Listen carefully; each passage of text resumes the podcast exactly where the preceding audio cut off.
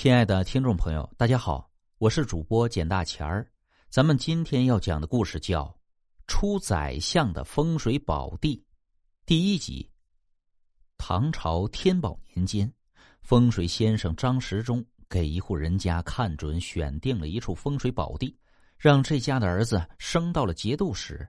他们为了感谢张时中，任命他为平原县令。张时中虽然推不掉节度使一家的盛情，当了官可他过不惯县衙里的衣食有人伺候、专等官司上门的清闲，经常带着衙役们到乡下查看，凭功断解民间的案情和纠纷，惩恶扬善，把平原县治理的六业兴旺、夜不闭户。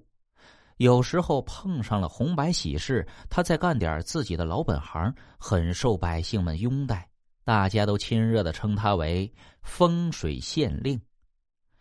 闲聊时，有人问张时中：“太爷，您整天给别人看风水，咋不给自己找一处宝地呀？把爹妈的尸骨埋进去，好升官发大财呀！老了也能安安稳稳的享享清福啊！”他听了，呵呵一笑，说：“ 哈哈哈。”宫殿高大，高砖垒，都想坐轿，谁来抬呀？啥事儿啊，都不能太贪心呐。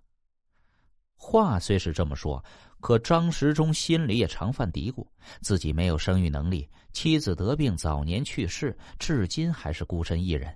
现在身体强壮，能说能行，到暮年体弱生病，靠谁伺候啊？这不是命中注定？老年遭罪吗？他思前想后，来到乡下查看民情时，便多了个心眼儿特别注意沿途各处的风水气脉。有一天，张时中经过离城十里的赵岗村，发现村南荒坡僵石窝里雾气腾腾，暗现霞光，是一处少见的风水宝地。再细看，旁边有座土地庙。于是他叫衙役们停下，走出轿门，弯腰瞅了一眼端坐在小庙里的土地爷，让班头在庙外点了三炷香。他两眼盯着燃香的烟雾，心里默念了一阵子，突然皱起眉头，拔出随身带的号令火签，让班头用铁链子捆上土地爷，带回县衙受审。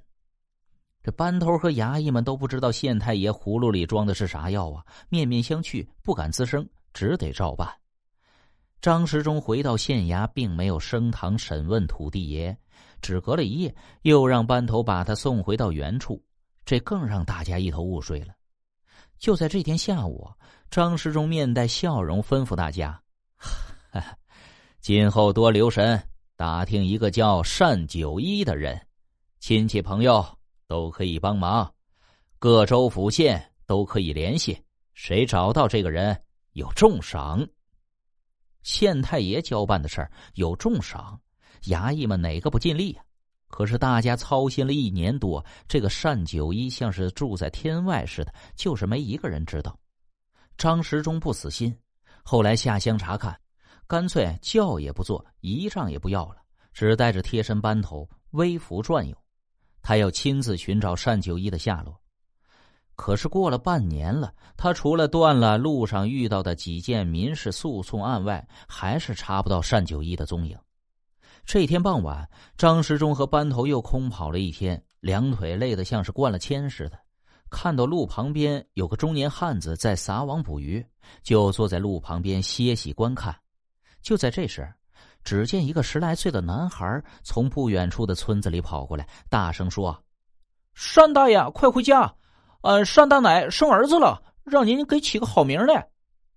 中年汉子收了网，叹了口气说：“哎呀，咱穷人的娃起啥好名啊？我今年四十六岁，你单大奶四十五岁，呃，就叫个单九一吧。”张时中听了，心里一阵狂喜呀，这真是踏破铁鞋无觅处，得来全不费功夫啊！想不到单九一刚出生就让我遇到了，张时忠身上一下子来了劲儿，急忙上前向渔翁道喜，并一路攀谈送渔翁回村然后脚下生风一般和班头返回了县衙。